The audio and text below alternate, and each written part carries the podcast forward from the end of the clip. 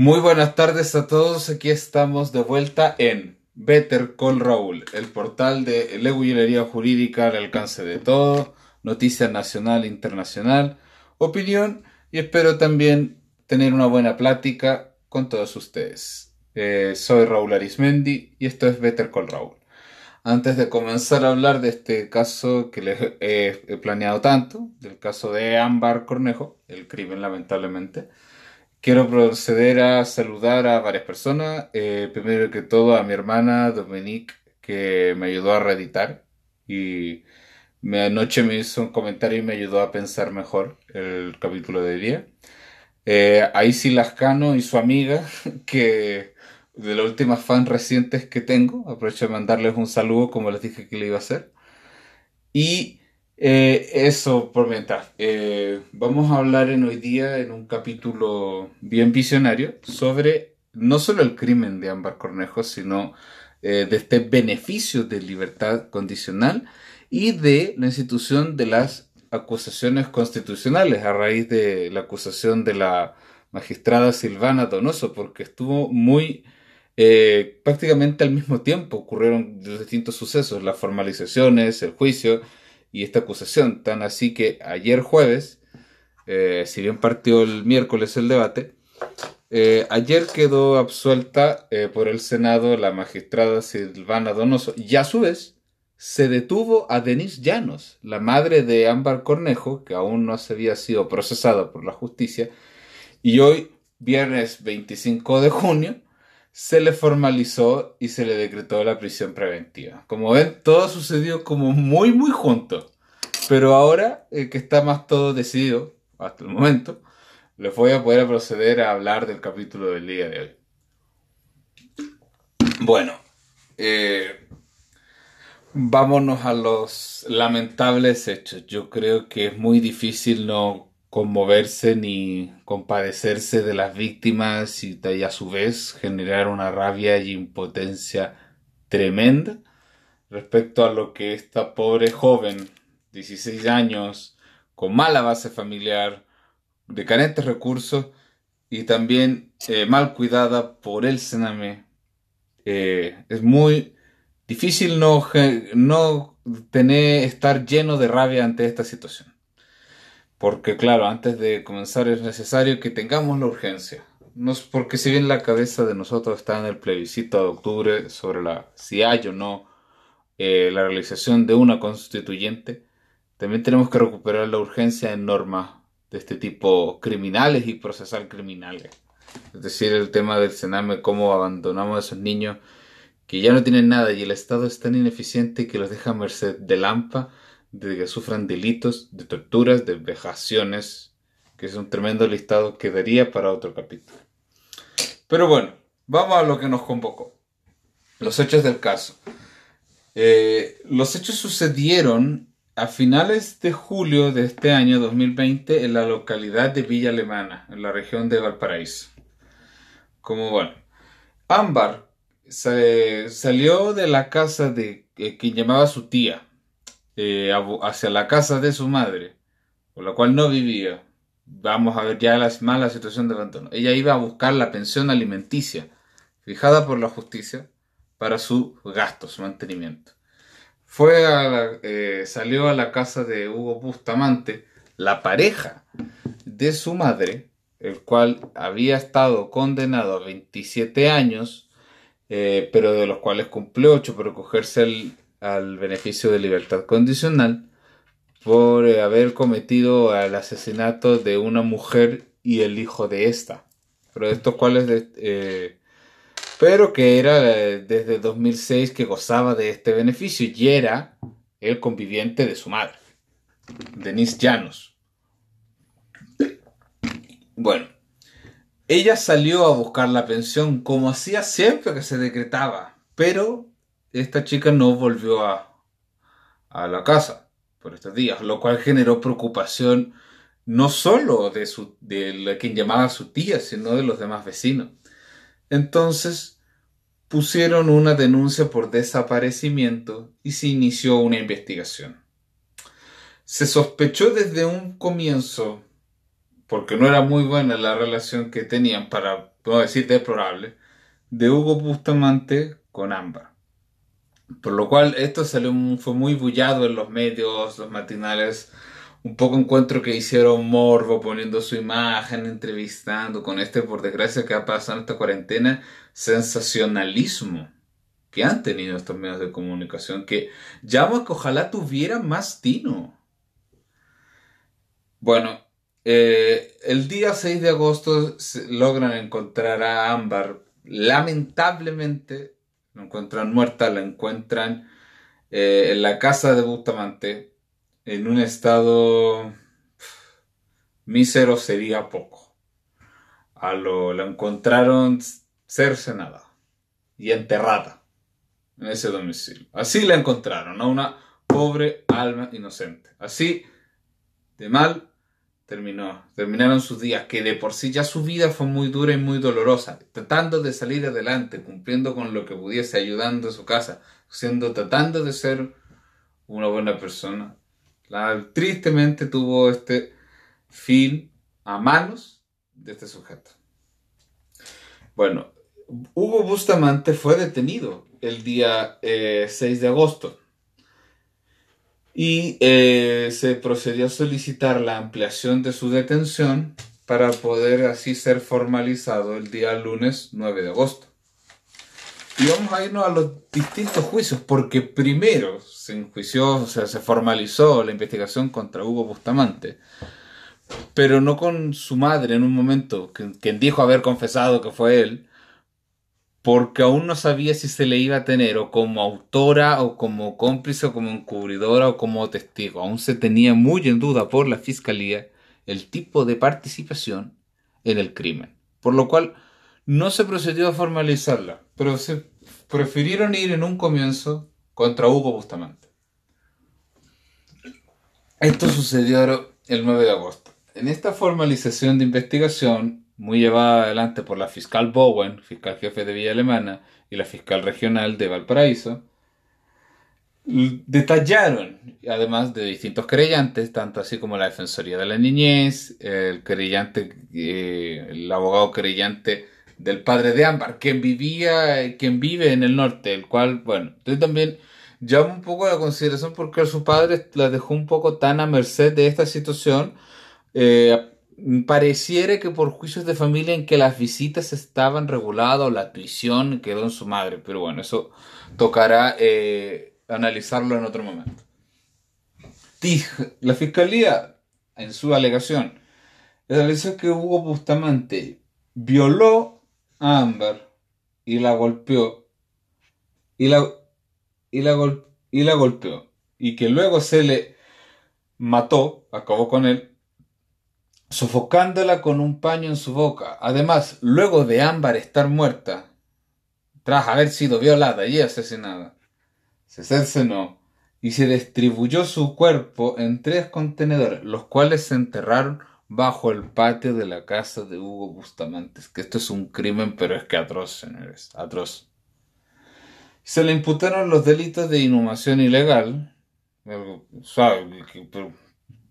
pero de violación con femicidio. Ese es el delito cuya pena es la más eh, alta, pues que va desde lo mínimo de esa, la pena mínima para asignar por ese delito es la de presidio perpetuo simple, hasta el máximo de la pena de presidio perpetuo calificado.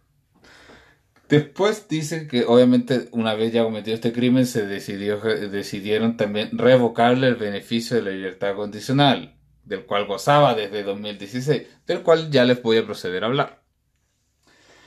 Bueno, la Fiscalía también, además de imputarle los delitos de violación con femicidio y inhumación ilegal, relata que entre los días 20 y 29 de julio, Bustamante buscó en, en su teléfono, por la conexión a Internet, formas de tortura y ocultación, además de haber conseguido tablas y clavos para poder realizar la ocultación del cadáver. Bueno, eh, respecto a de Hugo Bustamante, el, juzgado, de garantía de Villa Alemana decretó la prisión, prisión preventiva perdón, y se fijó un plazo de investigación de 120 días. Respecto a Denise Llanos, la madre de Ámbar, se le procedió a detener el día de ayer, 24, eh, de septiembre, el mismo día en que también la magistrada Silvana Donoso, que en, 2016 concedió la libertad a Bustamante, salió absuelta del juicio político que le realizaba el Congreso Nacional por un supuesto notable abandono de deberes. Bueno, se le pasó, procedió a formalizar a Denise Llanos Lascano este día 25 eh, de septiembre por el delito de parricidio en calidad de autora. Además, eh, se le decretó la prisión preventiva solicitada por la Fiscalía y además se fijó un plazo de investigación de 74 días, un plazo breve. Quiere decir que a lo mejor la Fiscalía y los creyentes tienen unos antecedentes Quizás también en base a la formalización de Bustamante, por lo cual se decretó un plazo menor. Yo ahora me realizo la siguiente incógnita de que si eran los juicios en forma separada o en un mismo caso se les imputará por los delitos correspondientes a Bustamante y a la madre de Ámbar, Denise Jan. Puede ser difícil, la verdad, tramitar este tipo de casos con esta sensibilidad e inmediatismo es muy difícil. A lo mejor mm, procederán a lo mejor a formalizarle juntos. Antiguamente, incluso en estos casos en que se habían distintos imputados, se procedía al careo para que aclararan. Pero bueno, nuestro proceso penal no contempla el vulgarmente denominado careo entre las personas. Así que ahí veremos. Pero la jueza de garantía, eh, no sé si decidió por establecer también en virtud de las alegaciones de la fiscalía y los creyentes que facilitó los medios para que Bustamante cometiera el delito, puesto que había comprado cera y pintura para así ayudar a ocultar el cadáver. Aquí estamos, yo creo, ante una situación, a lo menos en este último tiempo, no antes vista. No sé si por temor decidió ayudar a Bustamante y vio que no había otro modo u otra forma, porque si no iba a tener el mismo final que ella, no lo sé. No lo sé. O si quiso, no lo sé. Ella ya está sometida al escarno público. Recordemos que mm, no se pudo, no pudo entrar en el funeral de Ámbar por, por, lo que ha generado la presión. O sea, hemos visto en los días estas jornadas judiciales de la formalización de ambos, la cantidad de colectivos, eh, vecinos del sector, eh, gente vía alemana, ONGs, grupos feministas, hasta ciudadanos de a pie, condenando el crimen, pidiendo justicia para, por el asesinato de la joven Amber. Pero bueno, así como ya les expliqué eh, los hechos y la formalización de los cargos, quiero hablarles de lo que les prometí. La libertad condicional era el beneficio del cual gozaba, gozaba perdón, Hugo Bustamante pese a haber cometido eh, los delitos de asesinato de su ex pareja y el hijo de esta desde el año 2016. Eh, procedía para poder darles un buen capítulo a estudiar esta institución. Y está regulada en el decreto ley 321. Dice que establece la libertad condicional para las personas condenadas a, penas privativas de libertad. Este decreto ley que generó mucho revuelo en los eh, medios, este crimen, en el gobierno, en el Poder Judicial, eh, en el Congreso, en la sociedad entera, era por cómo a, Hugo Bustamante, que estaba acreditado en informes psiquiátricos emitidos y comunicados por Gendarmería, de su psicopatía, de su conocimiento, de su frialdad, lo cual no era mm, un digno merecedor de esta. Pero ¿en qué consiste? Les voy a leer, ustedes saben que a veces leo, pero también les quiero explicar y pierdo un tiempo. Pero esto es para que ustedes tengan una comprensión clara. Dice, artículo 1. La libertad condicional es un medio de prueba de que la persona condenada a una pena privativa de libertad y a quien se le concediere demuestra al momento de postular a este beneficio avances en su proceso de reinserción social. Luego dice que la libertad condicional es un beneficio que no extingue ni modifica la duración de la pena, sino que es un modo particular de hacerla cumplir en libertad por la persona condenada y según las disposiciones que se regulan en este decreto ley y en su reglamento. Es un beneficio que se le puede conceder a cualquier reo que solicite y postule y lo obtenga, de cumplir su condena en libertad para así poder facilitar su reintegración a la sociedad. Como vemos, es una norma lo que se les dice en la jerga de los abogados o de la gente que trabaja con las normas, pro reo, a favor del reo. Que en parte reconozco que igual apoyo, porque hay que... Eh, yo soy un poco de los que creen en la reinserción de delincuentes o de quien esté privado de libertad a veces motivo, por el... A lo mejor pueden haber personas que quieran reintegrar de verdad y tratar de seguir pagando su condena o las deudas que tengan con la justicia y a su vez tratar de seguir adelante eh, mostrar cierto arrepentimiento del delito que han cometido. Repito, yo sé que esto puede ser cuestionable para muchas personas y tienen a decir que cómo se concede, cómo existe una institución tal, pero también hay que entenderlo. Yo creo, por muy difícil que pueda sonar, de que tiene que haber eh, algo que trate de ayudar a esta gente, esto, que están privados de la libertad, no tratándolo románticamente, pero es porque usted no, eh, hay que tratar de esperar de que esta gente no solo cumpla las condenas, sino de que se logren reintegrar y tratar de que a lo mejor eh, evitar que cometan nuevos delitos. Pero bueno, ahí cada quien tiene su postura y es respetable. Bueno, y les voy a leer por cómo se concede. Les voy a leer unas partes del artículo cuarto de este mismo decreto ley. Dice, la postulación al beneficio de libertad condicional será conocida por una comisión de libertad condicional que funcionará en la Corte de Apelaciones respectivas, en este caso en la jurisdicción de la Corte de Apelaciones de Valparaíso, durante los primeros 15 días de los meses de abril y de octubre de cada año. Esto fue en el previo informe de Gendarmería de Chile. Esto fue en el año 2016. Le estoy leyendo la norma eh, a día de hoy, reformada en enero de 2019. Luego eh, dice que la, cada, comisión estará integrada por un ministro de Corte de Apelaciones, la cual en este caso fue Silvana Donoso, actual eh, presidenta de la Corte de Apelaciones del Paraíso, y que nada más presidió la comisión, y cuatro jueces de juzgados de garantía de tribunales de juicio oral en lo penal elegidos por la Corte de Apelaciones respectiva. Dicho ya esto, el proceso de libertad condicional que, eh, al cual postuló y obtuvo Hugo Bustamante en 2016, no solamente él, sino otros reos, fue adoptado de una manera unánime. Pero para el tiempo en que solicitó, pareciera que no era obligación para esta comisión de jueces tener eh, a la vista, como si se enviaron en su momento, informes eh, psiquiátricos de Gendarmería de Chile, en los cuales establecían que él era una persona que no merecía este beneficio, que en ese tiempo pareciera se entendiera como un derecho a lo cual toda persona privada de libertad eh, solicitaba. Por eh, claros índices de psicopatía, odiosidad, maldad. Y bueno, habrá las razones por las cuales a lo mejor no se tomó tan en cuenta, pero esta votación fue de tomo unánime la que le logró conceder la libertad condicional.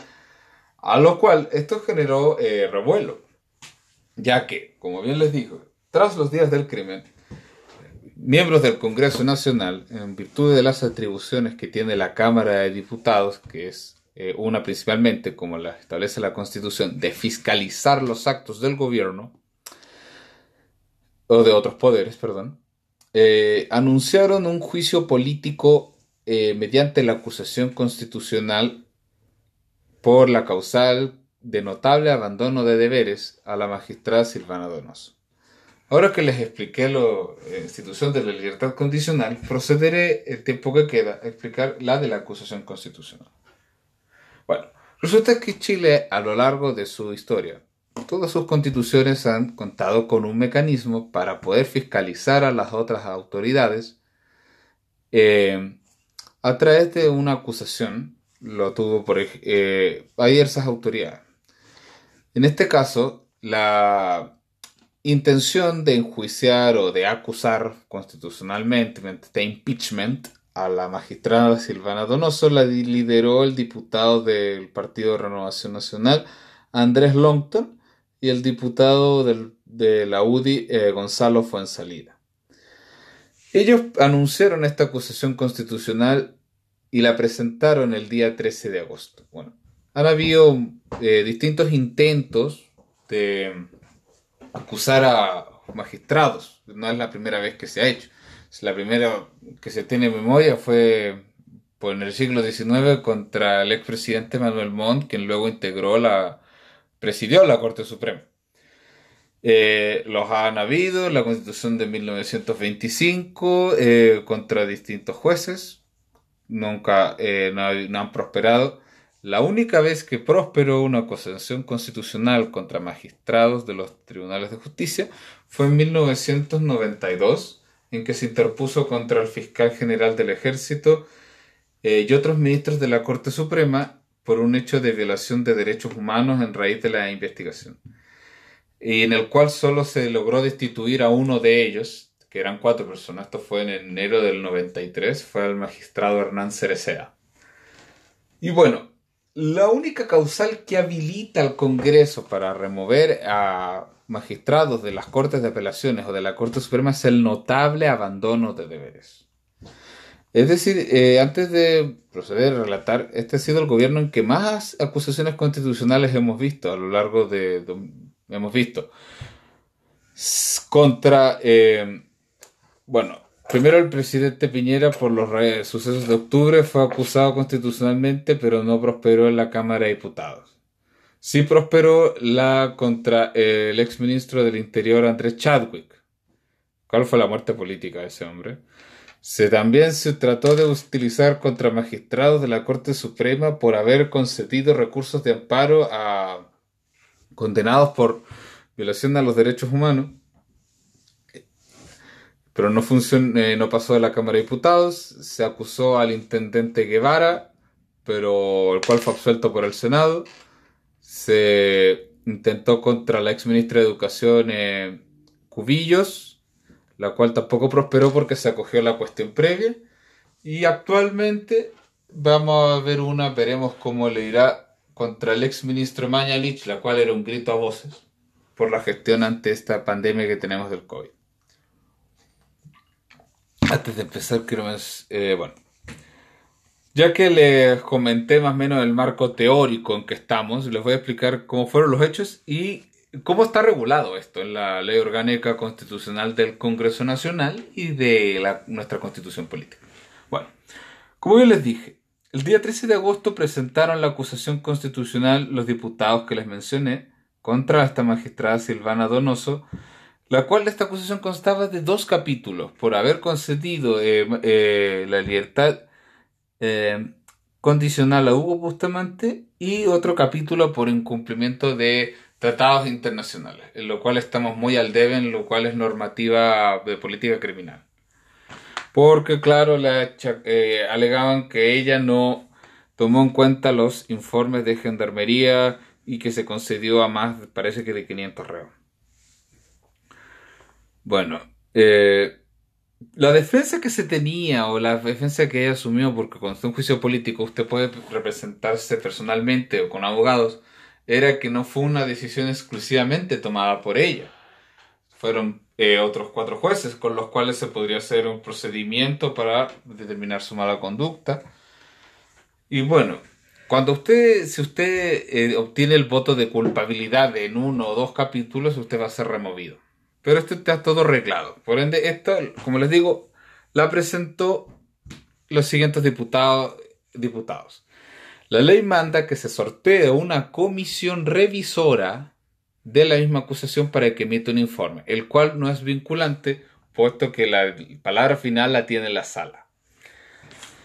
Bueno, en esa eh, se sortió una comisión, la cual el que más destacó, a mi juicio, fue el diputado Florcito Motude. Me llamó mucho la atención, a pesar de un poco las locuras que muchas veces protagoniza este miembro del Frente Amplio, pero por el tiro muy acertado en su informe de que sugirió rechazarla, porque eh, el, el, ojo habría que ponerlo en la reincidencia, no solo en los que solicitan la libertad condicional y vuelven a delinquir, dígase los que están cumpliendo la condena en libertad, sino a los que ya cumplen una condena entera en un recinto penitenciario y a su vez luego vuelven a delinquir.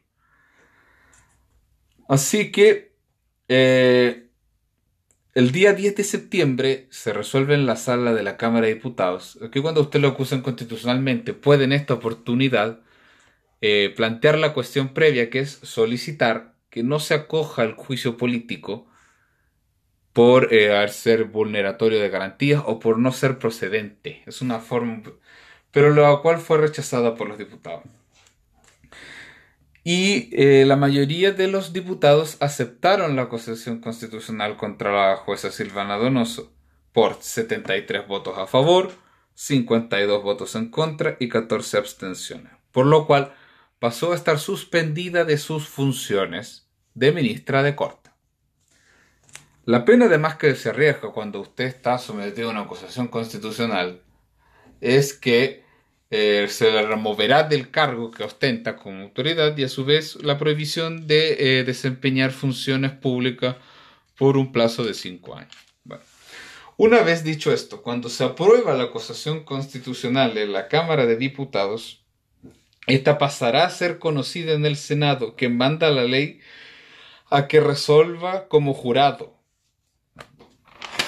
Por lo cual, una comisión de diputados fue al Senado el día 23 de septiembre a volver a plantear y solicitar que se acogiera.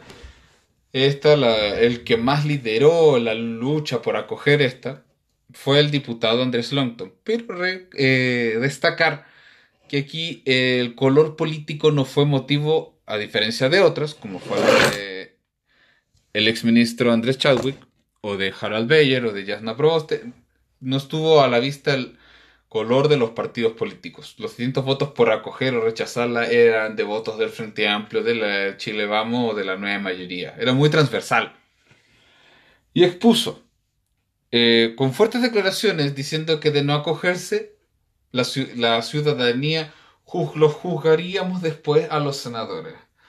Ante estas fuertes palabras, la eh, presidenta del Senado, la senadora Adriana Muñoz, lo llamó a orden y que eran rechazadas sus palabras.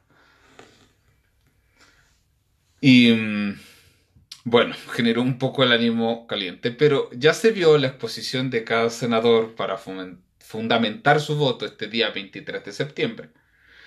Eh, por los siguientes capítulos y además volvieron a estar presentes la defensa de la jueza, el abogado Hermosilla, y Jaime Winter, que, y es algo que también un poco tenerlo en cuenta, o sea, lo digo yo, que me dediqué al campo de las leyes. Lo vemos mucha gente cuando vemos la tele y se toma un fallo que no nos gusta. Hay veces que los jueces no nos gustan sus decisiones. ¿Por qué estimaron esto? ¿Por qué soltaron a tal hombre? ¿Por qué no hacen cumplir la ley? ¿Por qué, por qué Es muy normal. Porque también hemos visto casos de corrupción del Poder Judicial. Lo vimos en la Corte de Rancagua con el ministro Elgueta. Lo vemos muchas veces en que no toman las decisiones más acertadas. Lo vemos a veces que tienen un sesgo. Han sido eh, han descubierto sobornos por parte o jueces que están en una vinculación que muchas veces no nos gusta por estas logias tan fuertes, por distinción de pensamientos, pero existen los medios eh, doña Silvana Donoso se defendía diciendo que no fue nada personal, que ella tomó la, tomaron la decisión en base a los méritos y estimó que era procedente conceder la libertad a Bustamante, que había un aprovechamiento político de las autoridades del caso de Ámbar para limpiar como su imagen. Y no sé si Andrés Longton quiso ser farandulero como su hermano Arturo, el cual no tengo nada contra él, pero mucho por su inteligencia no brilla. Y es verdad que a veces los jueces no nos gusta. Es cierto que hay rasgos de corrupción, de amiguismos, de besamano en el Poder Judicial, pero existen los medios que la franquea. Esta libertad condicional puede ser removida por otros medios. Esto era un aprovechamiento político, por lo cual incluso Silvana Donoso fue respaldada por sus colegas, por la vocera, la vocera Gloriana Chevesic llamaba que no se acogiera la acusación. Y a su vez el Senado recogió este rechazo a la acusación, planteándola eh, planteando que no era necesario acoger a esta acusación constitucional. Como les digo, ya las votaciones se empezaron el 23 de septiembre y se aplazó al jueves 24 de septiembre, puesto que otros senadores quisieron exponer su fundamentación de votos. Y así el día 24 de septiembre, el Senado tomó la siguiente decisión respecto a los capítulos de la acusación. Respecto al capítulo 1 de notable abandono de deberes por haber concedido la libertad condicional sin tomar los informes de gendarmería, 8 votos a favor de la acusación, 24 votos en contra, 3 abstenciones y 2 inhabilitaciones. Senador Chaguán se inhabilitó porque su esposa trabajaba en la Corte de Apelaciones de Valparaíso, lo cual encontraba que tenía interés y los senadores Guido Girardi y Manuel José Osandón se inhabilitaron de votar por tener eh, vínculos de amistad con el hermano de Silvana Donoso. Y el segundo capítulo de obligaciones, incumplimiento de obligaciones en tratados internacionales, solo tuvo un voto a favor, 34 votos en contra y 5 abstenciones. Lo cual generó el rechazo de la acusación constitucional y se decidió como veredicto que Silvana Donoso quedaba absuelta del notable abandono de deberes y se reintegró a sus funciones como eh, jueza de la República. Y a su vez este mismo día, no estamos a concluir el video, pero ese mismo día que ella eh, resultó absuelta, se detuvo a Denis Llanos en el caso de Ámbar. Fue un cosa algo de pareciera que al mismo tiempo. Y hoy día, 25 de septiembre, fue lo que ya les conté, la formalización de cargos de Denis Llanos. Bueno, tras esto, ¿qué más podemos decir? Lo que quedó evidente en los comentarios de los senadores era que es necesario una ley de ejecución de la pena, ya es necesario más reglamentación penitenciaria, cómo llevar los beneficios, cómo se realizan las penas, es decir, hay que poner el ojo en las cárceles. Hay que recuperar el sentido de la urgencia en estas cosas tan elementales.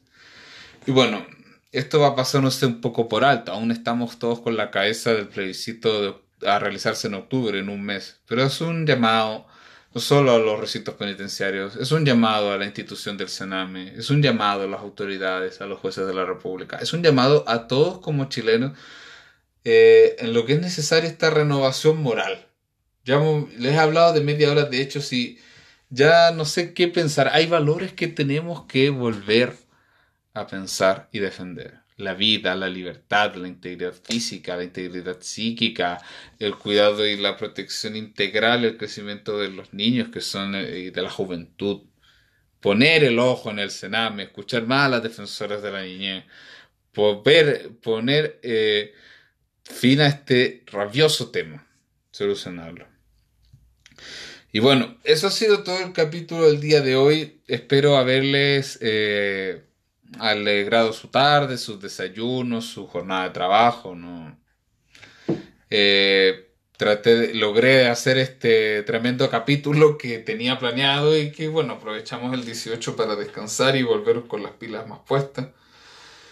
Y bueno, atentos al llamado. Es, por favor, eh, síganme en Instagram en arroba bettercolraúl93. Síganos escuchando en Spotify. Eh, Cualquier cosa háganmela saber. Yo ustedes saben que estoy para lo que quieran. Eh, se despide su locutor, Laura Arismendi, y que tengan todos una muy buena tarde.